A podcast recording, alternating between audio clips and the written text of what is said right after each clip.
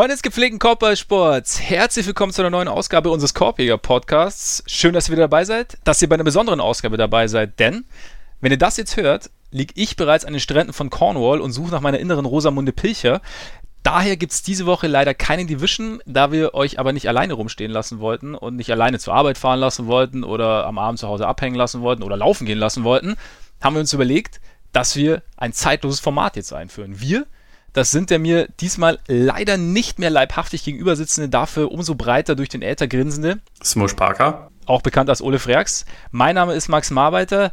Ja, und dieses zeitlose Format, das hört ab sofort auf den schönen Namen Es war einmal auf dem Hartholz. Es klingt schon nach Geschichtsunterricht und es wird auch Geschichtsunterricht, denn wir planen ab sofort uns in unregelmäßigen Abständen gewisse alte, legendäre Spiele rauszupicken, die nochmal intensiv anzuschauen und dann ein bisschen auseinanderzunehmen, uns ein paar spezielle Aspekte anzuschauen, vielleicht auch ein paar Mythen aufzudecken, vielleicht auch mit ein paar Mythen aufzuräumen, Dinge zu erwähnen, die vielleicht ein bisschen in Vergessenheit geraten sind. Und warum wir das tun, wird euch jetzt kurz der Ole erklären. Ja, der eine oder andere von euch hat ja vielleicht auch schon mal den Rewatchables Podcast von Bill Simmons gehört, wo es eigentlich um Filme geht. Jetzt so in der Offseason höre ich mir tatsächlich sogar manchmal auch Podcasts an, die nichts mit der NBA zu tun haben. Und das ist einer der besten. Ich finde die Idee halt gut. Sie haben es einmal auch mit einem NBA-Spiel, glaube ich, schon gemacht. Das war das Clay Thompson Game von 2016 in den Conference Finals. Und wir machen es jetzt nicht genauso, was, was ein bisschen lame wäre, sondern wir machen es und ne, wir machen das Ganze natürlich auf unsere Art und Weise. Äh, aber wollen das jetzt mal ausprobieren. Und äh, wie gesagt, schickt uns dazu gerne Feedback, weil ob, ob dieses Format so passt oder nicht, ob wir, was, was euch fehlt, was gut ist. Genau. Wir haben so ein bisschen Inspiration uns geholt von den Freunden aus, äh, aus den Staaten und genau, mal sehen, ob das so funktioniert. Und als erstes Spiel haben wir uns direkt auch eigentlich aus gegebenem Anlass äh, Kobis 81-Punkte-Spiel rausgesucht, denn am Freitag, den 23. August, feiert äh, unsere allseits beliebte und geliebte Mamba ihren 41. Geburtstag. Muss gefeiert werden, ne?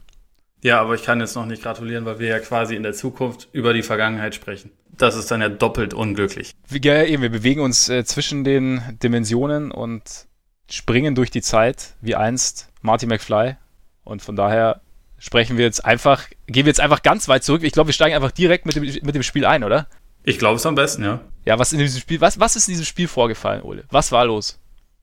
Also, es ist äh, nicht ganz überraschend deswegen in, der, in Erinnerung geblieben, weil da jemand 81 Punkte gemacht hat.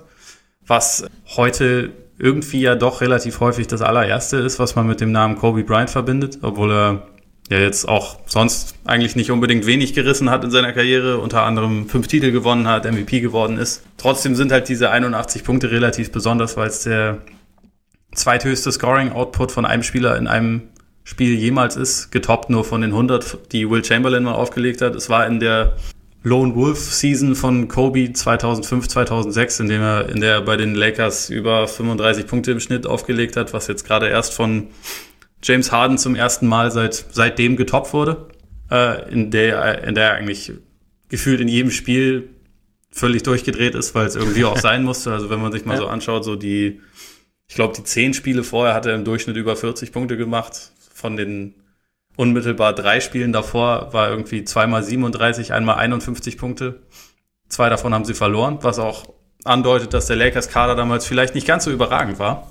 Dafür, ja, ja ist, äh, ist Kobe halt immer mal wieder ein bisschen eskaliert. Und äh, an diesem schönen Tag ging es gegen die Toronto Raptors, gegen die er in der Saison vorher auch schon einmal gespielt hatte und da nur elf Punkte gemacht hatte.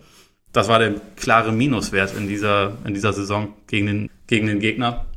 Und so durch diese eine Partie hat er dann trotzdem noch insgesamt einen, ja, 92 Punkte in zwei Spielen. Das sind dann 46 im Schnitt. Also noch gerade okay. Bisschen unterdurchschnittlich für seine Verhältnisse, aber in dem Fall okay. Wobei, man muss natürlich sagen, dass die Raptors in der Saison nicht wirklich als unfassbar gutes Defensivteam galten. Sie haben dann auch ähm, so ein bisschen so regelmäßig eine Zone ausgepackt, hier, äh, in dem Spiel dann auch, kommen wir, kommen wir später noch drauf. Also sie hatten sich aber ein bisschen gefangen, ne? Äh, sie hatten einen sensationellen 1 zu 15 Start weil wer, der, wer diese 60 Spiele haben sie 94 Punkte pro Spiel aufgelegt, 104 kassiert, lief eher so semi und danach immerhin 13-11 und haben sich da so ein bisschen, ein bisschen eingependelt. Chris Bosch war damals noch da. In seiner dritten Saison, glaube ich, war es, ne? Genau. Und Jalen Rose war auch noch da. Der, der, der auch heute noch intensiv mit diesen 81 Punkten von Kobe in Verbindung gebracht wird. Ob jetzt zu Recht oder zu Unrecht, werden wir später wahrscheinlich noch, noch äh, genauer drauf eingehen. Auf jeden Fall, du hast ja schon gesagt, so die, die beiden Teams, oder vor allem das Team der Lakers, war jetzt äh, nicht gerade mit großen Namen gesegnet und vielleicht, wenn man so auf den Boxscore schaut, wer da so alles dabei war, war so ein bisschen das Kobe Bryant, ich liebe euch alle All-Star-Team. Ja, also ein sehr guter Mitspieler, der in diesem Spiel allerdings nicht wahnsinnig gut war, in Lamar ja. Odom, der eins von sieben aufgelegt hat, glorreich. Ja. Smush Parker, Stark. mit dem Kobe später ja quasi Blutfäden ausgetragen hat. Äh, dann auch, als Smush Parker schon lange nicht mehr bei den Lakers war. Hat in dieser Partie eins seiner besten Spiele für die Lakers, glaube ich, gemacht. Also äh, war. Er hat quasi Kobe den Weg geebnet, so ein bisschen für das ja, Spiel. Ja, genau. Er, er, hat ihm eigentlich alle Räume geschafft, die er brauchte. Ähm, es, es, lief alles sehr flüssig. Dann hat man da Kwame Brown, die Draft-Legende schlechthin. Ja, Nummer 1 Pick. Der Lieblingsspieler von Stephen A. Smith auch, der eine Weile später für Pau Gasol getradet wurde. Ich glaube, ja, anderthalb Saisons danach. Chris Meme war Starting Center, in dem Spiel auch stark aufgelegt mit zwölf ja. Punkten und acht Rebounds. War abgesehen von Kobe und Brian Cook, der eins von eins getroffen hat, übrigens auch der einzige Laker mit einer Wurfquote von über 50 Prozent, was auffällig mhm. ist. Von der Bank kamen dann auch noch glorreiche fünf Punkte insgesamt. Also Sascha Vujacic, The Machine höchstpersönlich, hat einen Dreier getroffen. Brian Cook hat einen Zweier aber getroffen. Aber fünfmal abgedrückt insgesamt, ne? Ja, also natürlich. Also deswegen dreimal. hieß er ja The Machine. The Machine, genau. Ja, also angeblich hatte ihm den Spitznamen ja Paris Hilton gegeben, aber ich glaube, das war eher, weil er halt abgedrückt hat. Und dazu Devian George, Luke Walton natürlich noch auf der Bank. Devin Green kam für vier Sekunden rein. Andrew Bynum war schon äh, im Kader immerhin. Oder also gehörte schon zum Team. Ich weiß nicht, ob er da gerade verletzt war. Gespielt hat er auf jeden Fall nicht. Und damit hat man ja dein, wie hast du es genannt, das Kobe Bryant, ich liebe euch alle All-Star-Team, hat man da dann auch schon beisammen. Hat man relativ schnell beisammen, ja. Also abgesehen von Kobe haben auch noch genau zwei Lakers zweistellig gescored, also Chris Mim und äh, Smush Parker. Und das war's dann auch schon. Ich habe übrigens äh, da erst, ich habe Smush Parker immer für Smush Parker gehalten, muss ich gestehen. Nee, ich glaube schon Smush. Nee, nee, es ist Smush. Also ich habe hab das jetzt beim Gucken gelernt. Ach so. Weil die Kommentatoren, die ja, also das war der LA-Feed, den ich da gesehen habe. Mhm. Also das äh, lokale Fernsehen aus Los Angeles und ich, ich war jetzt davon ausgegangen, dass sie es schon wussten. Ähm, aber ich, ich wusste, also mir war es tatsächlich nicht bewusst. Irgendwie. Wo, wo, hast du in dieser legendären Zeit etwa die, hast du die Lakers da etwa nicht genug verfolgt? Offensichtlich nicht. Dabei starten sie immer bei zwei, immerhin bei 22,19. Ja damals am 22.01.2006. Äh, 2006. Übrigens muss man auch sagen, dass die äh, kurz zuvor auch die Pittsburgh Steelers in den Super Bowl eingezogen waren. Das ist noch so als kleine Randnotiz, um das Ganze, um, um das Umfeld dieses Spiels auch richtig zu bereiten. Sehr gut, eine historische Anekdote. Ja, natürlich. So eine Einordnung fast schon. Eine Einordnung, ein kurzer Schwenk nach links. Sehr gut. Und ja, wenn wir, wenn wir, schon bei den Lakers waren, dann müssen wir natürlich auch, also Starter bei den Lakers waren eben äh, besagter Smush Parker, Kobe, dazu Lamar Odom, Kwame Brown und Chris Mim, gecoacht immer noch Phil, von Phil Jackson. Und auf der anderen Seite stand Mike James, noch äh, in jüngeren Jahren damals, Jalen Rose, Morris Peterson, Chris Bosch und The Red Rocket himself, Matt Bonner. Und die Raptors hatten auf der Bank dann tatsächlich auch noch ein paar Legenden. Also Charlie Villanueva in dem Spiel, Absolut. der in der, im ersten Viertel alles weggerockt hat. Ja. Joey Graham, Jose Calderon, auch nicht ganz unwichtig. Äh, der spielt auch tatsächlich immer noch. Ist er der Einzige aus dem. Nee, doch, er ist der Einzige, ne? Der immer noch spielt. Glaube ja, oder? Ja, ja doch, kommt hin. Doch. Mhm. Stimmt.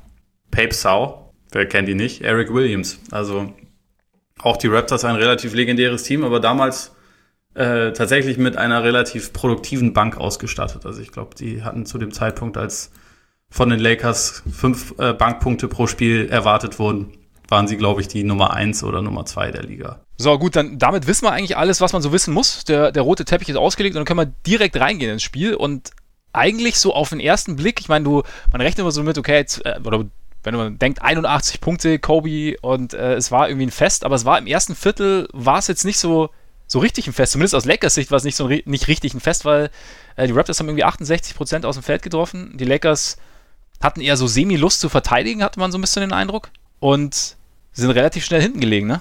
Man, man hat so heute natürlich irgendwie diesen, diesen legendären äh, Aspekt, den man dann weiß aus, aus heutiger Sicht, wenn man das Spiel jetzt sieht, aber gerade der Beginn war halt eher, fühlte sich einfach wie ein gewöhnliches Regular-Season-Spiel an, in dem das eine Team irgendwie keine Energie und keine Lust hat. Also so sind die Lakers halt irgendwie gestartet und das war, ja. Es war ja in LA, aber trotzdem wirkten sie am Anfang so, als hätten sie halt die Nacht davor irgendwie Party gemacht und wären dann halt einfach nicht wach. Und ähm, so vielleicht auch äh, dadurch, dass als man da reinkam, war halt die Halle noch lange nicht voll und es wirkte irgendwie alles so einfach, einfach sehr gewöhnlich, sagen wir mal.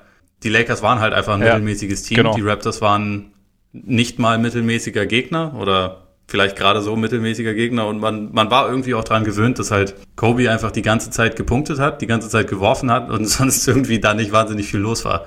Also das ist, das ist mir sehr schnell irgendwie wieder sehr bewusst geworden, dass das in dieser Saison einfach, ja, besondere Umstände hatte. Also er ist ja jetzt auch nicht, nicht von Anfang an irgendwie brandheiß gewesen. Also er hat zwar von Anfang an viel geworfen, aber am Anfang hat er, glaube ich, aus den ersten zehn Würfen irgendwie zehn Punkte gemacht. Und die Announcer haben schon einfach nur die ganze Zeit immer runtergezählt. Ja. Jo, Kobe hat so viel, Kobe hat so viel. Und das halt irgendwie bei, bei jedem Wurf.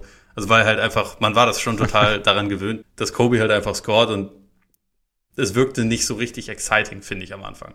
Nee, es ist ziemlich langsam ins Rollen gekommen. Ich meine, es war natürlich auch wieder so ein Sonntagnachmittag, Sonntagabendspiel. Die sind ja aus Tradition, da, da fehlt ja aus Tradition manchmal so ein bisschen die Energie.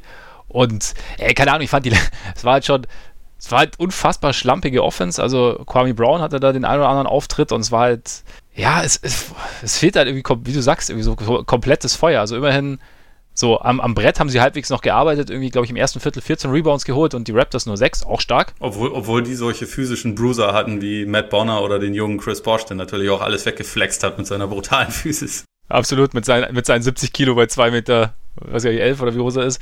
Ich glaube, ja, und dann Kobe hat dann ja auch relativ, hat dann so seine, seine klassische Pause bekommen, die er damals, glaube ich, immer bekommen hat in der Saison. Also nach dem ersten Viertel war da, kam dann erst wieder ähm, bei 5 Minuten 50 im zweiten Viertel rein. Und äh, zu dem Zeitpunkt waren die Lakers auch 14 zurück, dann irgendwann 16 zurück. Sie waren irgendwann zwischendrin sogar 18 zurück. Also, also es, sie kamen nicht so richtig ran. Also auch im dritten noch. Ne? Und dann im dritten ist es dann so ein bisschen aufgetaut, finde ich. Oder beziehungsweise es war, Kobe hat relativ, also hat, glaube ich, 26 Punkte gehabt, 10 von 18 aus dem Feld, was ja auch okay ist. Der Rest des Teams auch starke 23. Also, wir haben ja schon gesagt, das war, dass noch zwei andere irgendwie zweistellig gescored haben. Aber so, ich, das war schon relativ gut, aber so ins Rollen gekommen ist es dann erst im dritten, ne? Ja, da ist er, also vorher war er ja auch, er war ganz gut, aber war jetzt nicht on fire. Und im, im dritten Viertel ist es halt richtig losgegangen, dass er dann Phasen hatte, wo einfach alles gefallen ist und wo auch egal was eigentlich defensiv gemacht wurde, er halt einfach trotzdem getroffen hat. Auch so mit Würfen, da, da kommen wir sicherlich später auch noch ein bisschen zu, die, die einem heute jeder Coach verbieten würde. Die hat er Definitiv. halt einfach permanent und fast ausschließlich genommen, was ja. halt irgendwie dieses ganze, sich das nochmal angucken, irgendwie umso unterhaltsamer gemacht hat. Aber ich finde halt auch gerade, was irgendwie noch zu dieser ersten Halbzeit passt, also ich habe auch den, den Lakers-Feed gesehen, das Spiel gibt's bei, bei YouTube, wie sehr viele andere Spiele natürlich auch in voller Länge dass da sie noch ein, halb, äh, ein Interview gemacht haben mit Chris Rock, der halt ja, stimmt. im Publikum saß, den die Lakers-Leute so versucht haben, ein bisschen, bisschen zu verarschen, weil er halt Knicks-Fan ist und die Knicks, wie immer, also vieles hat sich seitdem verändert, aber nicht, dass die Knicks schlecht sind. Die haben sich so ein bisschen darüber lustig gemacht. Und dann haben sie mit ihm über die Lakers geredet und er hat sich dann wiederum darüber lustig gemacht. Also sie haben halt gefragt, ist Kobe jetzt eigentlich der beste Spieler der NBA? Und er dann so, ja, ist der beste Spieler bei einem schlechten Team. Ich will jetzt nicht über die anderen reden, aber der ist äh, ja. der Beste bei einem schlechten Team und macht da halt so darüber seine Scherze, weil die Lakers zu dem Zeitpunkt wirklich komplett blutleer wirkten. Das ging dann erst in der, in der zweiten Halbzeit eigentlich so ja. langsam los, dass sie auch mit ein bisschen Energie gespielt haben. Ja, da kam auch auf einmal auch die Defense. Dann haben sie, haben sie getrappt, haben so ein bisschen, bisschen Druck auf den, auf den Aufbau irgendwie äh, aus, ausgeübt und haben dann ja, sind so ein bisschen, ich weiß nicht, es hat sich so ein bisschen gegenseitig gefüttert, hatte ich so das Gefühl. Kobe's Scoring-Output und dann auch Ausbruch irgendwann und äh, gleichzeitig die Defense, die so ein bisschen Angst hat. Kobe irgendwann auch ein bisschen verteidigt, hat auch irgendwie einen wichtigen Stil geholt, kurz, ich glaube sogar zur Führung oder zumindest in die Nähe der Führung oder in die Nähe nee, vom nee, Ausgleich. War, war, war, zur Führung, da hat er einen Stil und dann Breakaway-Dank gehabt. Ja, genau, ja, genau. Und so, so kam so alles so. Die Halle war dann auf einmal da und irgendwie alle, also plötzlich war, war ganz LA wach gefühlt. So Mitte, Mitte des dritten. Aber es war, ich fand's, ja, ich finde es irgendwie ganz geil, weil du denkst halt, wie gesagt, du hast so, so, so ein 81-Punkte-Spiel, das die, das zweitbeste Scoring-Game der, der NBA-Geschichte und ja, du guckst so und denkst dir so, okay, geil. Ja, ja, also für, es, es braucht ziemlich lange, bis man merkt, dass das irgendwas Besonderes ist, finde ja. ich. Also vorher war es einfach nur, da macht jemand ziemlich viele Punkte und ja. das Spiel ist aber eigentlich ziemlich erbärmlich. Und ja. Also Odom war auch, Odom war auch brutal. Odom war brutal. Also es ging irgendwann, ich glaube, erst im vierten Viertel hat er seinen ersten, sein erstes Field Goal getroffen. Und letzte, sein letztes auch dann. Ja. Immer, immerhin war es ein Dreier. Ja. Aber er hat einen Traumpässe ja noch ausgepackt auf äh, Smush Parker. Ja, ironischerweise in einem 81-Punkte-Spiel war die wahrscheinlich spektakulärste oder schönste Szene des Spiels, hatte nichts mit Kobe zu tun, sondern war ja. Lamar Odom auf Smush Parker. Ja, Kobe hat sich seine Punkte schon wieder erarbeitet. Also er war halt, er war teilweise crafty, wie er, wie er so ist, aber wie du sagst, also diese, diese langen Zweier, Fadeaway mit Hand im Gesicht, immer in den Dreier, ja gut, er hat den Dreier getroffen halbwegs mit, was kann ich, sieben, glaube ich, war es. Ja, sieben von 13. Sieben von 13.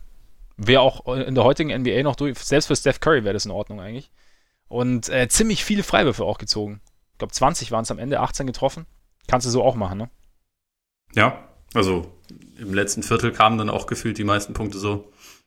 Ja, ich glaube, also die letzten fünf auf jeden Fall waren es per, per Freiwurf. Ja, und, und diesen, diesen fiesen Wraparound an der, an der Dreierlinie, wo man einfach nur die Arme so ein bisschen durchschwingt und dann so tut, als würde man in eine in eine Wurfbewegung gehen, den, den vor allem Chris Paul und Kevin Durant später so berühmt gemacht haben, dass es irgendwann verboten wurde, dass das Shooting Fouls waren. Das hat Kobe auch, glaube ich, zweimal ausgepackt in dem ja. Spiel.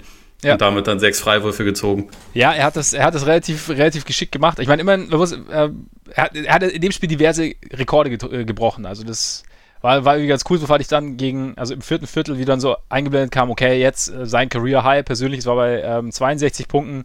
Das hat er dann im dritten Foul, äh, im dritten Foul, im dritten Viertel nach Foul von Jalen Rose äh, mit drei, mit drei Freiwürfen. Es kann sogar so eins gewesen sein. Ich hab's gerade nicht mehr im Kopf. Also ja, genau ich glaube, das war Anfang des vierten, aber so ne. Oder Anfang viertes. Äh, damit übertroffen, dann äh, 4,20 noch zu spielen mit äh, Baseline Pull-Up, äh, neuen Lakers Franchise-Rekord aufgestellt mit 72 Punkten. Dann eine, eine Minute 44, äh, 47 zu spielen. Äh, Will Chamberlain überholt, der hat 77 Punkte gemacht für die zweitmeisten Punkte in einem Spiel. Kobe 78. Und dann äh, natürlich selbstverständlich auch mit Freiwürfen. Wobei zu dem Zeitpunkt halt dann auch das Spiel lang entschieden war. Also das war dann 120 zu 102. Und am Ende, also die letzten, ja, eigentlich fast drei Minuten oder so waren halt schon auch dafür da, Kobe den Rekord zu schenken. Das ist übrigens, das hört sich jetzt gerade so ein bisschen so an, als wollten wir das schlecht reden. Wir wollen das gar nicht schlecht reden. Also, das, das, war, das, das weißt du doch gar nicht. Vielleicht wollen wir das ja. Also vielleicht will das ja einer von uns. Vielleicht, vielleicht will das einer von uns. Also ich möchte es zum Beispiel nicht. Nein, Siehst du mal, an den Punkt kommen wir noch. Aber ja, ja, ich hatte das zum Beispiel auch vollkommen vergessen, dass die letzten sieben Punkte kamen, als Sam Mitchell schon seine kompletten Starter rausgenommen hat und halt aufgegeben hatte eigentlich. Aber Kobe war bei den Lakers nicht der Einzige, der noch drauf war. Also Odom hat auch da noch gespielt zu dem Zeitpunkt. Ja, also es, es sollte schon Weil auf jeden Fall... schon einen guten Lieferanten und einen guten Rebounder. Ja, definitiv, sonst geht's nicht. Aber was ist dann irgendwie auch so, was, was zu diesem, zu der ganzen Random-Geschichte noch gepasst hat. Kobe wäre eigentlich bis zum Ende drauf geblieben. Ja. Komplett bis zum Ende und hätte eben sich nicht seine, seine Standing Ovations abholen können, so richtig, dass er nochmal ausgewechselt wird. Und dann irgendwann, vier Sekunden vor Schluss, ist der Ball durch Zufall ins Ausgerollt und dann durfte er doch noch raus, weil man dann, also war auch Ballbesitz Raptors, also die Punkte 82, 83, vielleicht 84 waren nicht mehr drin. Und deshalb haben sie ihn dann irgendwie gefühlt rausgenommen. Und dann hat er nochmal irgendwie seine, seine MVP äh, Standing Ovations bekommen. Und das war, ja, es, war, es, es, es wirkte alles so ein bisschen, es ist komisch, es ist komisch, dass es so ein bisschen beliebig wirkte teilweise. Ja. Oder, oder sehe ich es jetzt, oder sehe ich es jetzt zu negativ? Nö, finde ich überhaupt nicht. Also, gerade am Ende gab es so viele Szenen, wo man dachte, okay, jetzt, jetzt ist auch gut, das ist, ist es auch geschafft. Obwohl halt einfach nur ihm immer wieder der Ball hinge, hingeschmissen wurde und er auch einfach, er war ja auch in der letzten Minute hat er sich ja noch dann über fehlende Calls aufgeregt wie sonst was, weil er halt noch, ja. ein, äh, noch mehr Freiwürfe haben wollte. Das verkam schon alles, finde ich, irgendwann zu einer, zu einer relativ albernen Angelegenheit, was ich aber nicht schlecht reden will, weil es irgendwie, oder zumindest nur ein bisschen, weil es irgendwie, es war halt einfach was Historisches und ich glaube, das war dann irgendwann jedem bewusst.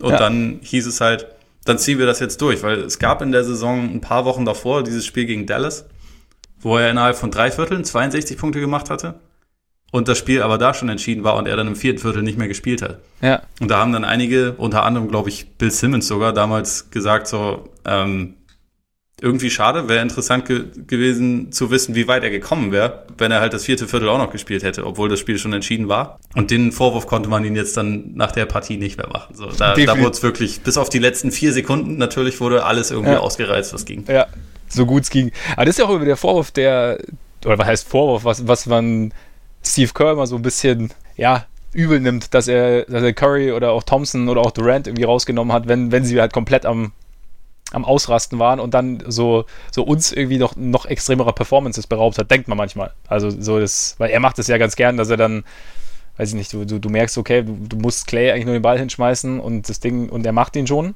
Und ja. wird auf jeden Fall und würde theoretisch auch noch, noch den einen oder anderen Rekord pulverisieren oder bei Curry genauso und dann sitzt er aber halt relativ lang draußen am Ende halt, weil das Spiel entschieden ist und irgendwie, weil, ja, weil, weil, glaube ich, Kerr persönlich und vielleicht auch die Jungs bei den Warriors da vielleicht gar nicht so viel Wert drauf legen, ich weiß es nicht. Ich glaube, aber, also vielleicht kommen wir zu dem Punkt eh später nochmal, aber meine Theorie wäre auch, dass man das, dass das heutzutage halt einfach nicht mehr gefeiert werden würde. Also mhm. da würde man dann sehr dafür kritisiert werden, wenn so ein Spieler, wenn das Spiel schon entschieden ist, einfach noch weiter ballert, um. Ich meine, guck dir den, das Standing von Devin Booker an. Was jetzt nicht, nicht, äh, dass ich äh, damit sagen will, der wäre jetzt irgendwie auf der Stufe von, von Kobe oder so. Auch zu ja. dem Zeitpunkt natürlich absolut gar nicht, aber für den ist es, glaube ich, fast eher was Negatives, dass er mal 70 Punkte gemacht hat, weil er damit irgendwie assoziiert wird mit einer komplett leeren Scoring-Performance in einem verlorenen Spiel, wo er halt einfach nur ja. die ganze Zeit geballert hat wie sonst was. Und so in der heutigen Social-Media-Kultur, wo man sich grundsätzlich irgendwie über fast alles immer relativ schnell beschwert, kann ich mir halt vorstellen, dass das jetzt für, für Curry und Co. auch eher komisch gewesen wäre, wenn sie dann halt draufgeblieben wären in solchen Situationen. Auch Clay bei dem Spiel, wo er in glaube 28 Minuten irgendwie 60 Punkte hatte und im vierten ja. Viertel dann nicht mehr gespielt hat. Ich glaube, Clay nimmt man zwar eigentlich fast nichts übel, aber das wäre so ein Testcase gewesen, um zu sehen, vielleicht nimmt man ihm ja doch irgendwas übel. Ich weiß. Ja, ja aber ich glaube, das wäre so, so, ein zweischneidiges Ding. Also es gäbe auf jeden Fall die Fraktion so, äh, warum bleibt er jetzt drauf und huhu, Spiel ist entschieden und er ballert noch weiter. Ja. Aber ich glaube schon, dass auch die Fraktion gibt, boah, Alter, guck mal, 90 Punkte. Und äh, bei, weiß ich nicht, bei Clay wahrscheinlich dann mit ähm, 30 von 35 oder so aus dem Feld. Keine Ahnung. Ohne Dribbling, genau. Aber ich glaube, ich glaube, es gibt so die eine und die andere Fraktion, aber, aber beides wäre wahrscheinlich lauter, als, als es bei Kobe jetzt war. Also sowohl das eine als auch das andere, glaube ich, heute. Ja, das glaube ich auch. Also muss man auch dazu sagen, das war vor Twitter, das Ganze. Ja. Ähm, da, da, es wäre, finde ich, wirklich sehr spannend zu erleben, wie, wie das da laufen würde, wenn sowas ja. heute passieren würde. Weil ja, auf jeden Fall. NBA grundsätzlich ja schon sehr auf Twitter stattfindet teilweise mehr als auf dem Court, ne? Ja. Also von daher, ja, also es, vielleicht haben wir es ja in der nächsten Saison. Vielleicht gibt es ja irgendwie, ich meine, es hat sich alles so ein bisschen neu aufgestellt. Vielleicht gibt es ja mal so ein, so ein, so ein, vielleicht hat ja Curry mal so ein Spiel jetzt. Ja, für mich sind die beiden eigentlich besten Kandidaten dafür, für so ein Spiel, sind dummerweise in einem Team. Also mit Harden und Westbrook. Und ich glaube, deswegen mhm. ist es äh, relativ unwahrscheinlich, aber ich meine, wer weiß, kann schon passieren was natürlich ganz normal ist bei solchen Spielen, dass sich der ein oder andere Mythos herausbildet. Geht ja nicht ohne. Also Legenden werden geboren dann, äh, und der, der Mythos schlüpft gleich mit. Und rund um dieses Spiel gab es natürlich auch den einen oder anderen. Ich glaube, der, der, der größte ist, so dass Jalen Rose eigentlich Kobe bei geschätzten 75 von 81 Punkten verteidigt hat. Oder? Ja, also, habe ich mir auch als erstes aufgeschrieben beim äh, Myth-Busting, wie ich ja. diese Kategorie Taufe. Ja, er ist, weil, also er wird eigentlich immer am intensivsten mit diesen, mit diesen 81 Punkten assoziiert. Gibt es ja, glaube ich, sogar, gibt es nicht sogar einen, äh, einen Werbespot? Ja, den haben, oh. den haben die beiden zusammen gemacht. Ja. Also, genau. Jalen Rose sieht das, glaube ich, auch mit einem kleinen bisschen Humor, aber es ist schon lustig. Er ist halt so, abgesehen von Bosch, den man jetzt schlecht als den primären Verteidiger verkaufen kann, ist er mit Abstand der bekannteste Name von den Leuten, die da bei den ja. Raptors rumlaufen. Und dann ist es irgendwie egal, dass der primäre Verteidiger eigentlich Morris Peterson war, bis, er, bis der fünf persönliche Fouls hatte. Ja. Jalen Rose hat ihn etwas länger eigentlich nur in, im vierten Viertel verteidigt. Vorher mal irgendwie für zwei, drei Possessions, aber ja. absolut nicht die Mehrheit. Dazu hatten die Raptors halt ziemlich viel, ziemlich viel Zonenverteidigung gespielt, genau, was irgendwie ja. auch geil ist. Aber man verbindet das irgendwie, ach ja, Jalen Rose ist doch der, der 81 Punkte kassiert hat von Kobe. Was eine Flasche. Ja, Und, genau. Ja, nicht unbedingt nicht so. richtig. Nee, es war, es war so, so der Klassiker, du kriegst halt in, in so einem Spiel, bei, in dem der, der, der in der Offensive auf der anderen Seite komplett heiß läuft, darfst du ihn auch ein paar Mal verteidigen irgendwie und siehst dann dabei nicht immer gut aus. Manchmal verteidigst du auch gar nicht so schlecht. Das ist ja auch nochmal so ein Punkt. Also wenn, wenn einfach einer heiß läuft, dann kannst du noch so gut verteidigen. Das heißt ja auch immer, ähm, Great Offense beats Great Defense oder so ähnlich zumindest. Ja, dann siehst du halt mal schlecht aus. Aber du hast schon recht, wahrscheinlich einfach, weil er der, der, der bekannteste Name war neben Chris Bosch wird er da, steht er da so ein bisschen sinnbildlich dafür. Und heißt mal so, so Kobe hätte, und halt natürlich, weil es auch positionsähnlich war, aber nee, war nicht so. Ich war auch tatsächlich überrascht, eigentlich, wie wenig er ihn verteidigt hat. Ja, Ich habe halt auch von Anfang an gedacht, so da muss ich jetzt ein bisschen mehr drauf achten. Ja, genau. Ja, war auffällig. Morris Peterson. Also wenn man sich über jemanden mehr lustig machen will als über andere, dann von mir aus über Morris Peterson. Aber auch da, der hat in, in vielen Szenen war es eigentlich ganz okay, was er gemacht hat. Nur wenn jemand irgendwie diese, diese Körperbalance hat wie Kobe und vor allem auch dieses, dieses geile Gewissenlose, dass wenn er im Angriff davor einen Airball hatte, dass er danach trotzdem aus dem Dribbling nach drei Pumpfakes dann nochmal ja. äh, irgendwie seitlich fallend den Wurf nimmt und ihn trifft, dann, ja, dann ist halt schwierig. Also verteidigen kannst du dann wahrscheinlich, indem du den mal hart faulst, aber äh, so wie es die Raptors versucht haben, war es auf jeden Fall eher schwierig. Ja, also so war es halt tatsächlich. Und ja, von daher, ich glaube, der, der man sollte sich mit, also klar, so als Team-Defense war das bei den Raptors auch nicht berühmt. Das war unfassbar schlecht. Also gerade gerade so in, in Sachen in Sachen Rim Protection. Da gab's also nicht nur bei Kobe, sondern auch bei ein paar anderen. Ja gut, auch aber bei, auch bei der Legende Smush Parker einige Szenen, wo sie dann einfach, wo gar keine Gegenwehr im Kopf war. Ja gut, aber wer, wer hätte es denn machen sollen? Christopher Bosch. Christopher Bosch, aber der war jetzt noch nie riesig bekannt für seine Rim Protection. Er, er war für vieles zu Recht positiv bekannt, aber für seine Rim Protection nicht so richtig. Ja, das stimmt. Aber Vor dann hätte er jetzt ja Pape Sau machen können. Ja, Matt Bonner, ja, stimmt. die rote Rakete. Die rote Rakete hätte, hätte senkrechter zünden sollen in Ringnähe. Ja, so. Charlie V. Ja. Charlie, Charlie V hat, hat offensiv übernommen. Charlie V kannst du eigentlich keinen Vorwurf machen in dem Spiel. Ja, das stimmt. Nee, aber also tatsächlich, dass fast nie jemand sich irgendwie wenigstens in den Weg gestellt hat. Das wäre ja, das wird ja, ja das schon, hätte man versuchen ja. Das wäre ja in gewissen Situationen schon ein großes Upgrade gewesen. Ah, Mike James, aber ein Offensivvoll angenommen, kurz vor der Restricted Area. Stimmt. Er hat, da hat er sich gut in den Weg gestellt. Er ist von allem frei zu sprechen. Ja. Sowieso der beste Mann, ganz klar Absolut. bei den Raptors. 26 Absolut. Punkte, 10 Assists. Die Kommentatoren haben mehrfach gesagt, he's playing like LeBron James today. Ja. Auch nicht so gut gealtert, aber das macht ja nichts. Dazu kommen Nee, stimmt. Ja, genau, aber ich meine. Aber 6 von 8 Dreier, richtig moderner Boxscore von ihm. Stark. Und vor allem erstmal 6 mit 6 von 6 angefangen. Und dann am Ende ist er ein bisschen müde geworden und zwei nochmal daneben gesetzt. Aber Mike James konnte eigentlich gar nicht daneben werfen. Ja, hast du sonst noch irgendeinen Mythos, der dir so, also ein Mythos, der mir noch so ein bisschen, aber wir haben den eigentlich schon angesprochen, ist so dieses, dass, dass ein 81-Punkte-Spiel extrem laut sein muss. Ja. Laut wurde also, es echt erst am Ende, ne? Ja, genau. Als, als die Leute gemerkt haben, okay, es wird so, aber es ist jetzt, es war jetzt nicht so, dass dieses von Anfang an, so wie das Spiel, das du ja auch immer ganz gern erwähnst und das eventuell auch nochmal, sollten wir diese Serie fortführen, äh, kommen wird. Äh, LeBrons Spiel 6 damals gegen die Celtics im, im Garden in Boston, wo du von Anfang an so gesehen hast, okay, LeBron hat heute, hat heute den Blick und äh, wird auch wird auch nicht klein beigeben und so war es halt nicht. Also Kobe hat halt, also es war halt, ja, gefühlt halt einfach so ein bisschen, man hat halt gezockt am Sonntagnachmittag oder ich weiß nicht mehr genau, wie viel mhm. Uhr es war, Sonntagabend und ähm, es hat sich dann so aus der Situation heraus ergeben, dass man, dass Kobe da auf einmal die Möglichkeit hat, dass Kobe ins Rollen gekommen ist, aber es war eben nicht so dieses Ding von Anfang an, okay, heute heute mache ich euch platt, Freunde. Ja, zumindest war es auch wirklich nicht so, dass er irgendwie von Anfang an äh, Feuer gespuckt hätte, sondern ja. hat schon seine Punkte gemacht, hat dafür aber halt auch, hat halt irgendwie viel geworfen und viele andere Alternativen waren irgendwie auch nicht da. Und ja, genau. irgendwann hat es halt dann so, also gerade im dritten Viertel hat es dann halt so heftig Klick gemacht, wo einfach ja. dann zeitweise wirklich alles gefallen ist. Und da wurde erstmals die Halle laut. Und insgesamt halt, was irgendwie auch noch so ein ich meine, eigentlich ist das nicht wirklich ein, ein Mythos, aber vielleicht so eine falsche Wahrnehmung, dass es halt irgendwie ein spektakuläres Spiel sein muss. Und das war es insgesamt genau. halt eigentlich nicht, ja. sondern äh, auch die, die Punkte, die er gemacht hat. Das ist ja häufig dann in irgendwelchen Top Tens von ihm oder so Karriere-Highlight-Reels kommt halt dieses Spiel dann am Ende, weil es halt diesen krassen, dieses krasse Volumen hatte. Ja. Aber es sind eigentlich kaum oder nur ganz wenig so richtig spektakuläre Punkte dabei. Es sind halt eigentlich alles Jumper. So, ja, genau. Irgendwie zwei, drei, zwei Dunks oder so sind dabei und ein, zwei Korbleger sonst ist halt alles Jumper. Ja gut, der erste war gleich ein Reverse Layup. Die ersten ja. zwei Punkte. Nee, aber stimmt schon. Sonst war es, es war, es war nicht groß spektakulär. Ich meine, man sagt ja auch immer Kobe, so, so der Gunner und ja, er hat, hat 46 Mal geworfen in dem Spiel. Solide, aber äh, er hat auch 28 Spiel hat er mehr geworfen.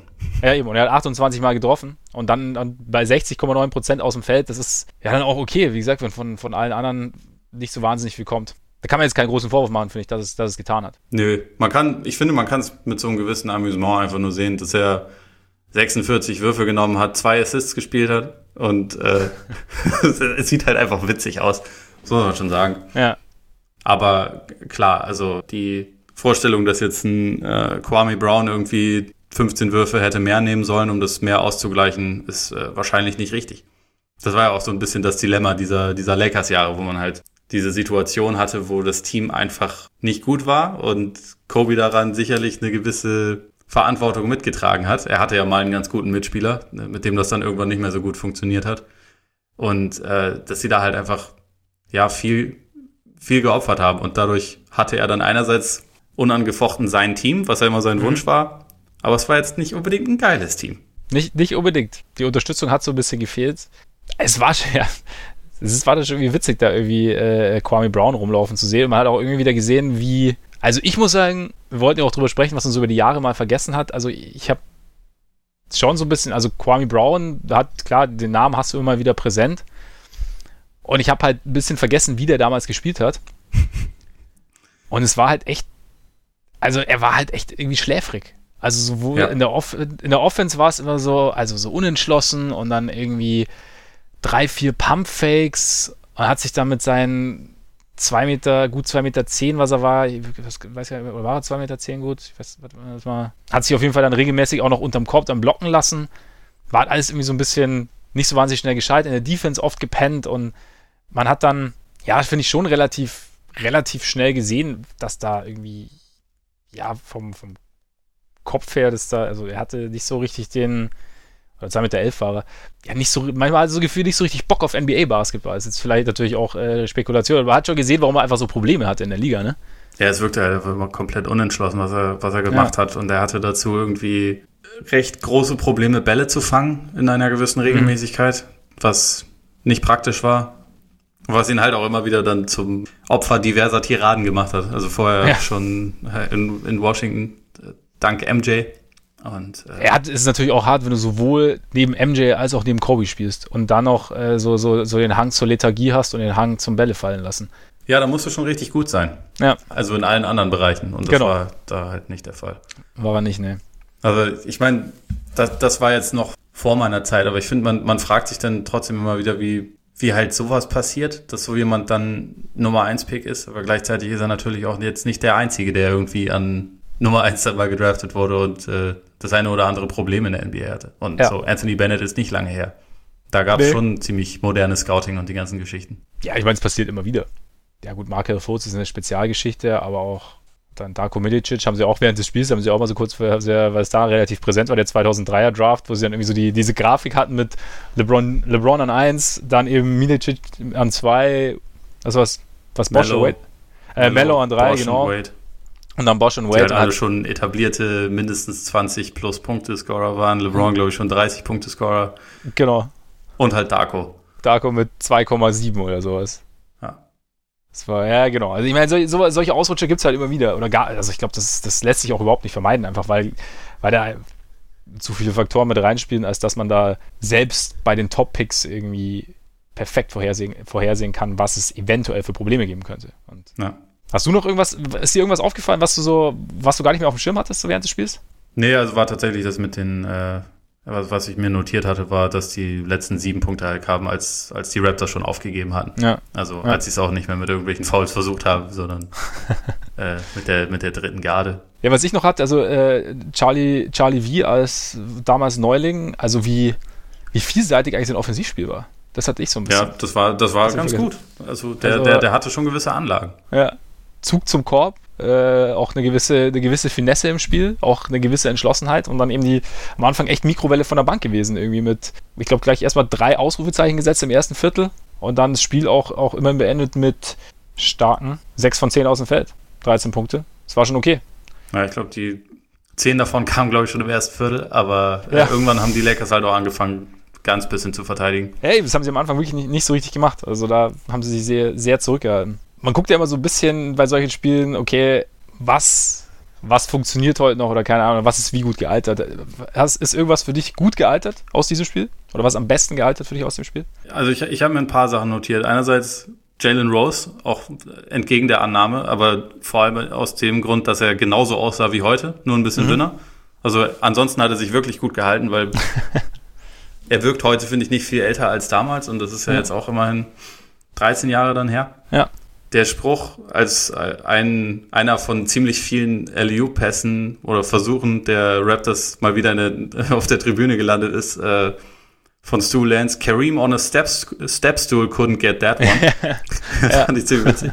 Und natürlich lange Zweier, also an denen kommen wir nicht vorbei. Man sieht in diesem Spiel, was für eine tolle Offensivwaffe das ist, wenn man mit einem, einem Fuß eigentlich reingeht in die Dreierlinie. Aber, also man kann sogar mit dem anderen noch hinter der Dreierlinie stehen. Das ist okay, ja. solange einer drin ist, weil dann ja. äh, wirft man offensichtlich viel lieber. Ja, aber pass auf, das Phänomen, das kann ich ganz gut, das kann ich sehr gut nachvollziehen, weil das ist nämlich tatsächlich nicht, dass, nicht, dass ich jetzt äh, die Benchmark wäre für solche Geschichten, aber es geht mir tatsächlich genauso. Ich treffe keinen, ich, ich kann von, ich, also diese, diese eine Schritt bedeutet für mich quasi die Welt auf dem Court. Also ich kann, Dreier treffe ich nicht oder sehr, sehr selten.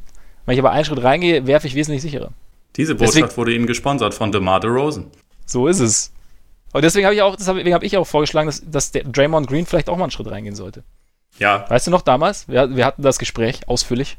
Ja, klar. Ich meine, bei Draymond kommt halt das Problem dazu, dass der Rucksack ihn halt so ein bisschen runterzieht, ne? Dann, dann kannst ja, du halt stimmt. auch nicht so weit werfen. Ja, eben genau. Deswegen, wenn du einen Schritt reingehst, dann ist der Rucksack zwar immer noch genauso schwer, aber du musst auch nicht mehr so weit Bist werfen. Ja, am Ziel. Ja. Aber das, das fand ich tatsächlich so, wenn man das jetzt aus der heutigen sagen wir mal, Analytics-verseuchten Perspektive sieht, ja. äh, wie, wie krass eigentlich dieser Unterschied ist. Also ich glaube, ich, ich habe vor kurzem irgendwie so Zahlen gesehen, Kobe hat in der Saison fast 700 lange Zweier genommen. Und jetzt letzte Saison war irgendwie DeRozan mit etwas über 300, mit großem Abstand der Führende in der NBA. Mhm. Also die meisten Leute, also die meisten Wingscorer, die irgendwie relativ viel punkten, kommen, wenn es hochkommt, eher so auf so 200 oder sowas. Okay. Selbst ein Tatum hatte, glaube ich, irgendwie nur 240 oder so dem ich ja vorwürfe, dass er nichts anderes macht. Aber die, die Sichtweise aufs Spiel hat sich einfach so krass verändert. Ich meine, Kobe hat ja der Midrange gelebt, Jordan ja damals auch. Das war, noch, war schon noch so die Hochzeit. Iverson war auch kein großer, großer Schütze von draußen. Er hat zumindest sehr gerne von draußen geworfen, aber nicht unbedingt so erfolgreich. Stimmt. Aber ja, weil ich meine, die Diskussion kommt ja heute auch immer wieder auf, so, okay, der lange Zweier, ich meine, wenn jemand so gut ist, also klar hast du da eine größere Varianz drin als vielleicht als näher am Brett und, und klar kriegst du weniger Punkte als beim Dreier, aber wenn jemand so gut ist, heißt ja auch heute, heißt heute auch immer wieder, warum sollte jetzt ein Durant nicht, nicht vermehrt lange Zweier nehmen?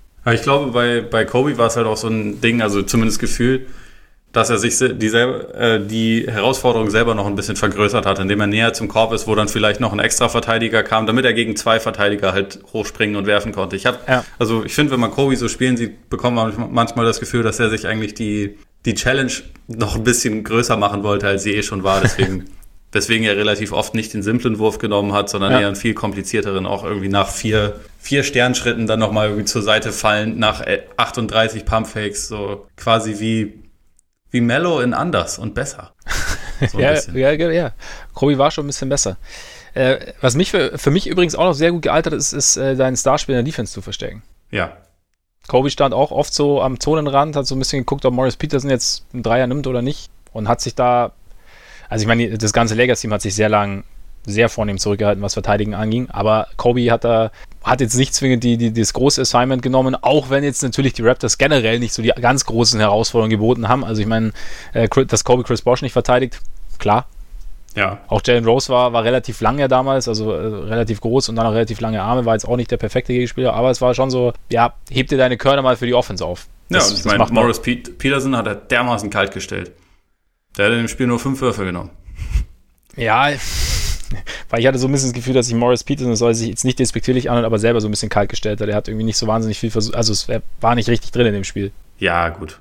Hast du auch. Ohne dass Kobe, ohne dass Kobe jetzt den, äh, den, den, den, großen Druck ausgeübt geübt hätte. Aber Mo Pete hat in der Saison eigentlich 16,8 Punkte im Schnitt gemacht, habe ja. ich jetzt gerade durch meine geile Recherche rausgefunden. Career High für ihn. Aber das Spiel war es nicht. Das Spiel war es nicht. Gut geil ist auch die äh, The Zone für mich. Also being in the zone. Also war natürlich, äh, zwischendrin war es schon geil zu sehen. Also so die, du hast jemanden, der halt eben genau mit diesen zwei Händen im Gesicht alles trifft. Und es ist im Endeffekt wurscht, was passiert. Ja, und auch um, äh, auch wenn ich damit in den, in den Marketing-Sprech abdrifte, äh, die Mamba-Mentality. Also äh, ja. die, dieses, man, man sagt das immer so leicht, leicht amüsiert und ich finde es irgendwie, ich, ich finde es auch lustig, aber es ist schon eine Stärke, dass man, also wenn man die vorigen zwei Würfe daneben gesetzt hat, kom trotzdem komplett mit dem gleichen Selbstverständnis einfach weiterschießt. Also ja. in der Mangelung von besseren Alternativen. Es gab auch Situationen, wo Kobe es damit übertrieben hat in seiner Karriere, selbstverständlich. Ähm, Echt? ist es, glaube ich, mal vorgekommen. Zum Beispiel 2010 in den Finals, die sie trotzdem gewonnen haben. Aber da gab es schon Situationen, wo das jetzt nicht unbedingt immer nur positiv für sein Team war. Mhm. Aber grundsätzlich halt dieses eigentlich unerschütterliche Selbstvertrauen in einen selbst ist für jemanden, der grundsätzlich viele Punkte machen will, in der mhm. NBA, glaube ich, schon ganz gut. Und ich glaube, das, das ist halt auch genau das, warum ähm, so viele Spieler aus den heutigen Generationen solche riesen Kobe-Fans sind. Weil sie ja. halt irgendwie von dieser, von dieser mentalen irgendwie Kälte äh, begeistert sind. Und die ist auch beeindruckend. ich meine, es ist schon krass, weil ich meine, normalerweise kriegt man ja irgendwie, wenn man so, also in dem Spiel lief es natürlich, aber wenn du wirfst und du merkst, okay, drei, vier gehen nicht rein, dann zumindest ich krieg dann schon mal ein schlechtes Gewissen, so meinen Teamkollegen gegenüber und zöger dann so ein bisschen, was natürlich den Wurf, den nächsten Wurf nicht zwingend besser macht. Ja. Und das ist natürlich dann eigentlich genau die Kunst zu sagen, einfach weiter und dann äh, irgendwann, irgendwann fällt das schon. Das können wir, wir können das alle von Kobe lernen. Ja, ja, Shoot is Shoot. Also Shoot, shoot is Shoot, so sieht's das, aus. Das ist auch mit am besten gealtert, die ja. Shoot is Shoot. Ja. Und am schlechtesten? Du hast gesagt, in the Zone sein. Ich sag die Zonenverteidigung der Raptors. die hatte ich mir auch notiert, tatsächlich.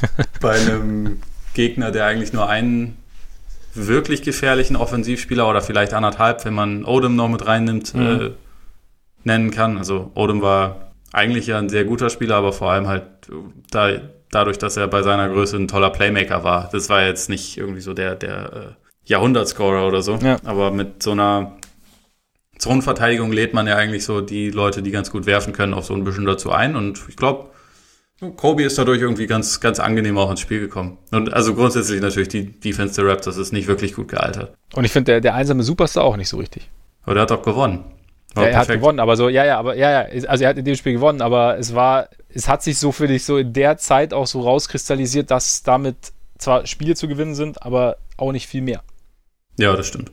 Und deswegen meinte ich, also klar, im Spiel hat es funktioniert, aber also ich meine, ja, wir haben es gesagt, Kobe trägt halt das Team allein, darf äh, ballern, wie er will, sichert sich den Rekord, aber am Ende ist halt irgendwie nicht so wahnsinnig viel drin. Und ähm, ja, du hast dann ein Jahr später gab es dann quasi, beziehungsweise ja doch ein Jahr später kam dann im, im Juni die, die Celtics mit, mit Ray Allen und, und Kevin Garnett zu Paul Pierce.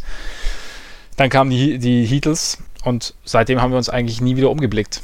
Ja, ich meine, in der Zwischenzeit hat ja auch Kobe, nachdem er selber eigentlich einen Trade gefordert hatte, diesen nicht Gasol. bekommen und stattdessen noch ja. einen Pau Gasol in LA ja. bekommen, mit dem er ja. dann auch noch mal relativ erfolgreich war. Aber ja, diese, diese einsame Nummer ist schwierig. Und ich meine, dann ist halt auch immer noch die Frage, ob man ansonsten mit einem Team von kompetenten Spielern zusammenspielt oder halt mit Smush Parker. Das ist, äh, ich, ich nenne den Namen immer wieder, weil ich ihn auch lustig finde, aber bei am schlechtesten gealtert habe ich Smush Parker schon auch mit hingeschrieben, weil das, ich, ich glaube, nach diesem Spiel ging es für ihn nicht mehr unbedingt oft bergauf bei den Lakers, sondern eher, eher bergab, weil er in ja, dem ja. Spiel gut war. Er war wirklich gut in dem Spiel, muss man echt sagen. Also, er, wobei, das habe hab ich mir zu Smush Parker aufgeschrieben, was nicht so gut gealtert ist, äh, sein Flopping. Ja, das ist doch wunderbar gealtert. Diese, Kann man schon auch so argumentieren. Naja, nee, in dem Fall ja nicht, weil er hat ja, er, es war, also Mike, Mike James hat die Kiste ausgefahren, Smush Parker stand da, hat sich dann irgendwie leicht theatralisch. Ich glaube, Jack Nicholson sind die Freudentränen gekommen in der ersten, ich weiß gar nicht, ob er da war, aber wenn er da war, sind ihm die Freudentränen gekommen und äh, kurz darauf hat, also es gab keinen Pfiff und Mike James hat dann Dreier getroffen, weil Smush Parker noch auf dem Hosenboden saß. ja, die Szene, ja, die hat mir auch gut gefallen. Also das, das, hat, das hat nicht so gut funktioniert. Aber sonst echt gutes Spiel, muss man sagen, ja. Und ja gut, Kwame Brown ist auch nicht so wahnsinnig gut gehalten. Aber das haben wir ja nee. schon, haben wir schon besprochen. Das stimmt. Hast du noch was? Mm, nee, sonst eigentlich nicht. Äh, den einen, äh, den, den, Dreier von Sascha Vujacic aus der Ecke ans, ans, äh, an die Seite vom Brett, der ist für mich auch nicht so gut gealtert. Äh, ich habe auch noch folgenden, worüber ich tatsächlich, als ich das geguckt habe, laut lachen musste. Als das Spiel vorbei war und Kobe dann noch sein, sein Sideline-Interview kurz gegeben hat, die Aussage, It's just a blessing from above to be, uh, be able to play this game and more important, importantly, get out of here with the W. That's what really matters. Weil das, glaube ich, das eins der All-Time, nein, das ist nicht das What Really Matters Spiel gewesen ist. in, dem, in dem Spiel tatsächlich nicht. Nee, da, da zählt, also war, war ein netter Randaspekt, dass ja. das auch noch funktioniert hat, gefühlt. Ja, das stimmt. Hat sich daraus irgendwas entwickelt, so aus dem Spiel, was, was die Liga irgendwie beeinflusst hat, was einzelne Spieler beeinflusst hat? Ripple Effects, wie es so schön heißt? Ich glaube eigentlich in erster Linie so, was die Wahrnehmung von, von Kobe angeht und irgendwie sowohl in positiver als auch in schlechter Art und Weise, weil mhm.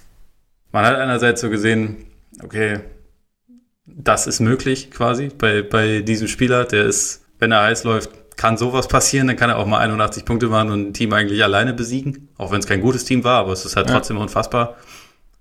Und andererseits, hey, muss man mal sagen, ne? Ja. Und andererseits fasst es halt irgendwie so diese, diese Kobe-Jahre zwischen Shaq und, und Gasol irgendwie ganz gut zusammen, weil es mhm. individuell total beeindruckend war und letztendlich für die Saison selbst trotzdem vielleicht nicht unbedingt bedeutungslos war, aber es war halt in einem Duell zweier eher durchschnittlicher Teams. Die Lakers sind in der Runde, also sind in der Saison zwar in die Playoffs gekommen, aber in der ersten Runde dann gegen Phoenix ausgeschieden, nachdem Kobe, glaube ich, in Spiel 7, nachdem er vorher tagelang gehört hat, er wäre nur ein Gunner, der immer wirft und seine Team, sein Team nicht mit einbezieht, dann Würfe verweigert hat und sie dann einfach, glaube ich, mit fast 30 Punkten verloren haben, da Spiel 7. Deswegen frage ich mich dann te teilweise, ob das, gerade weil heute ist es ja total zwiegespalten. Man hat so diese ganz krassen Kobe-Jünger auf der einen Seite, die auch immer noch sagen, ja, eigentlich ist das der Beste oder vielleicht war MJ noch besser, aber sonst niemand und mhm. äh, die eigentlich einen LeBron gar nicht in LA haben wollen, weil der ja mal so ein Rivale war und es gibt ja Leute, die denken, der wäre besser als Kobe und das kann ja gar nicht sein. gibt ja die Fraktion. Ja. Und dann hast du aber auch im Internet ganz viele Leute, die irgendwie, sobald jemand Kobe gut findet, eigentlich auf den einschlagen und sagen, ja, was für ein Idiot bist du denn? Du hast ja gar keine Ahnung. Kobe war ja voll ineffizient und was auch immer. Aha. Hat er immer nur geballert. Und irgendwie, für mich symbolisiert irgendwie dieses eine Spiel, diese, dieses komische ähm, Paradoxon, was man halt bei Kobis Karriere immer hat. Also dieses Polarisierende. Macht das ganz gut. Also mit, mit dieser albernen Kombination 81 Punkte, zwei Assists, äh, mit diesem ja, irgendwie krass, weil er das Spiel im Alleingang gewonnen hat und andererseits die Mitspieler sehen jetzt nicht unbedingt so aus, als hätten sie gerade eine gute Zeit. nach dem Motto. Äh, ja, es ist, es ist irgendwie, ist es halt bei, bei Kobe immer so ein bisschen dieses Paradoxe gewesen, dass er einerseits über seine gesamte Karriere immer betont hat, dass es ihm eigentlich nur wichtig ist zu gewinnen. Mhm. Und andererseits hat man halt schon auch mitbekommen, dass ihm diese individuellen Sachen schon auch ganz gut gefallen haben und dass er halt auf seine Art und Weise gewinnen wollte. Und das, das bleibt dann irgendwie für, bei diesem Spiel vor allem für mich hängen. Bei dir? Ja, ich meine, das ist ja genau das Ding, wie du sagst, also dieses, du hast ja MJ angesprochen, also dieser Jordan-Vergleich und auch dieser individu individuelle Jordan-Vergleich war, glaube ich, für Kobe, oder man hatte zumindest das Gefühl, dass der eben nicht ganz egal ist. Also, dass er da schon gern in Jordans Sphären kommen wollte, wenn nicht sogar drüber stehen wollte. Und das war auch immer so mein Problem, das ich mit Kobe hatte, weil ich äh, als, als äh, großer Jordan-Jünger ähm, wollte natürlich, konnte natürlich niemals sehen, äh, dass irgendjemand besser sein kann als Jordan. Und ich sehe persönlich Kobe auch nicht besser als Jordan, aber es war dann immer war so, wenn ich dann nicht. so. Ist auch, eigentlich ist, ist das auch objektiv einfach so. Ja, also für mich tatsächlich, ja gut, ich kann ja nicht sagen, dass es objektiv ist, weil es ist nicht objektiv bei mir tatsächlich. Deswegen, ich kann, ich kann da nicht äh, die andere Position irgendwie einnehmen, oder das ist äh, schwierig zu vermitteln, dass ich sie einnehme. Mm, aber deswegen hat mich damals das Spiel halt mega gestört, weil ich mir dachte, jetzt legt der, jetzt legt der Horst irgendwie äh, 81 Punkte auf. So, ja? Jetzt kommt wieder diese dumme, dieses dumme Gespräch äh, raus. Und ich habe hab dann irgendwann so bei Kobe, ich habe mit Kobe irgendwann meinen Frieden gemacht. So Richtung, Richtung Karriereende irgendwie. Also da kann ich, bilde ich mir jetzt ein, schon irgendwie sowas objektiv, eine, eine objektivere Position einnehmen zu können, dass ich sage, hey, also es war wie bei eigentlich allen Spielern nicht alles perfekt. Aber was er am Ende, gerade was es, was das Scoring anging und was auch das Tragen eines Teams anging, dann leisten konnte, war schon, war schon außergewöhnlich. Und er hatte definitiv äh, seine, seine Schwächen und seine, ja, seine ja, Makel in Anführungszeichen und hat auch, wie du sagst, einige Teamkollegen nicht zwingend glücklich gemacht, mit seiner Art und Weise Basketball zu spielen, vielleicht auch mit seiner Art und Weise äh, gewisse Dinge zu fordern von, von seinen Mitspielern. Und trotzdem war er halt einer, war halt ein besonderer Spieler. Und auch ist, ist auch irgendwo in einer relativ, also relativ oben, weit oben anzusiedeln in meinen Augen. Also in der, wenn man sich so die, die Geschichte der Liga anschaut. Weil man sagt, es ist genauso, wenn man sagt, ja, Kobe war nur der Sidekick von Shaq. Ja, ich glaube mhm. auch, dass Shaq vielleicht eine, einen etwas größeren Anteil an den Titeln hatte, die an den drei Titeln hat, die sie zusammengeholt haben. Aber ich glaube auch nicht, dass Shaq die Titel ohne Kobe gewinnt. Nö, die haben und schon sehr voneinander profitiert. Die, genau. Und das ist irgendwie was, was dann häufig so vergessen wird, weil es ja. dieses in Stufendenken oft nicht so, nicht so beliebt ist, sondern man eher denkt, schwarz-weiß, so Shaq hat alleine diese Titel gewonnen, Kobe war so eine, so, war die Nervensäge, die mal ein paar Punkte machen durfte. Und ja. das ist halt, ist halt Quatsch. Genau. Also ich, ich glaube auch, dass, also Peak Shaq war besser, finde ich. Ja. Weil er einfach dominanter war und noch schwieriger irgendwie einzudämmen. Aber Kobe hatte wahrscheinlich insgesamt, wenn man alles so mit einberechnet, wahrscheinlich die bessere Karriere. Einfach weil er es auch ernster genommen hat als, ja. als, als Shaq. Ja, ich meine, mit Shaq ging es ja eigentlich so ein bisschen so nach dem Titel in Miami 2006, ja, war die Konstanz dann schon irgendwie weg. Also auch halt verletzungsbedingt. Ja, hat sich ja auch halt eigentlich über seine gesamte Karriere nie wirklich fit halten wollen. So, der hatte ja. so ein paar Jahre, in denen er motiviert war, Aber eigentlich so für, für, den, für den Spieler, den Shaq war, ist es eigentlich komisch, dass er nur einmal MVP geworden ist. Weil eigentlich ja. hätte das jemand, der so dominant ist und so krass auch, also ich meine, in den Playoffs hat er ja drei Jahre nacheinander auch wirklich alles weggeflext, was da war. Ja. Ja. Aber er hatte zwischenzeitlich ja komplett auch dann seine Motivationslücken, wo er dann auch einfach keinen Bock hatte und auch nicht groß was gemacht hat. Und das ist halt so der große Kontrast zu Kobe, der halt auch nach elf Verletzungen irgendwie noch weitergemacht hat und man hätte ihm am Ende wahrscheinlich ein Bein abschrauben müssen, damit er aufhört. Leider ist das ja dann auch quasi passiert mit dem Achillessehnenriss, ja. aber so der würde wahrscheinlich sonst heute noch spielen wenn nicht irgendwann sowas passiert ist, einfach weil der so komplett besessen war. Das ist irgendwie so das, was für mich am meisten hängen bleibt und was vielleicht auch so von diesem Spiel so ein bisschen hängen geblieben ist, einfach weil der, er wirkt über große Teile des Spiels oder eigentlich fast die ganze Zeit über wirkt er ja fast teilnahmslos. Also so, so mhm. mega kühl. Ja. Und äh, ja, das ist, das ist irgendwie schon so eine besondere, ein besonderes Stadium. Ja. Und was du sagst mit dem, mit dem Frieden mit ihm machen, das ging mir auch ein bisschen so. Also ich war auch lange jetzt nicht unbedingt der Riesenfan. Also bei mir war es eher, weil ich Iverson-Fan war und äh, ja. Iverson nicht diese schönen Umstände hatte, wie Kobe. einem, nicht, nicht ganz. Und Iverson auch, ja, wahrscheinlich in Wirklichkeit einfach nicht ganz so gut war wie Kobe, aber ich das natürlich nicht wahrhaben wollte. aber ich finde, er ist auch im Laufe seiner Karriere wesentlich charismatischer und sympathischer geworden. So, ja. ich fand ihn gerade auch noch zu dieser Zeit wirkte er halt einfach nur wie so ein, ja, doch ziemlich verbissener, komischer Dude. Und irgendwann war mhm. ihm das halt, glaube ich, war ihm auch sein Image nicht mehr ganz so wichtig. Und dann ja. hat er irgendwie halt einfach ein bisschen mehr, auch so in, in Interviews hat er halt einfach ein bisschen mehr so einfach drauf losgelabert und irgendwie gesagt, was er denkt. Und vorher hatte mhm. man oft das Gefühl, dass alles eigentlich mehr so aus einem, aus einem Werbespot kommt, was er sagt. Er ist einfach entspannter geworden im Laufe seiner Karriere gefühlt. Also, oder weniger, ja. ja wie du sagst, weniger verbissen einfach. Und das hat man schon gemerkt. Und dann irgendwann wird man ja selber als äh, Fan dann auch etwas weniger verbissen. Und Meinst du? Zumindest, äh, ich bilde es mir zumindest ein. und dann, äh, ja, so, so konnte man wieder zueinander finden. Auch wenn Kobe davon nie etwas mitbekommen hat, dass wir überhaupt mal nicht zueinander gefunden hatten. Und es ihm wahrscheinlich ja. auch total wurscht ist. Wahrscheinlich. Wäre es heute möglich, so ein Spiel noch? Wir ähm, haben ja schon mal, wir haben ja schon mal kurz darüber gesprochen vorhin, aber. Ja, also möglich glaube ich schon. Halt extrem unwahrscheinlich. Ja, aber du hast ja die 72, du hast ja die 72 von, von Booker angesprochen gegen die Celtics. Also es ist, es ist natürlich, ich meine, so ein Spiel war aber auch damals die Ausnahme. Ja, ne, absolut. Also es geht schon irgendwie. Ich, ich meine, gleichzeitig denke ich irgendwie, dass vielleicht Defenses heute ein ganz kleines bisschen weiter sind äh, und dann irgendwann irgendwann vielleicht mehr gegensteuern können, aber andererseits, nee, es ist äh, eigentlich ja heute leichter denn je, Freiwürfe zu ziehen. Deswegen schwierig, aber ich würde mal sagen, es ist nicht unmöglich. Also wenn so ein, wenn jemand halt im Prinzip das, was Clay Thompson vor ein paar Jahren hatte, hat und das eine einigermaßen kompetitive Situation ist und das Spiel nicht nach drei Vierteln entschieden ist, sondern es halt noch weitergeht, dann mhm es kann dann schon irgendwie passieren. Ich meine, heute würden wahrscheinlich nicht sieben Dreier reichen, sondern wahrscheinlich wären es eher so 15.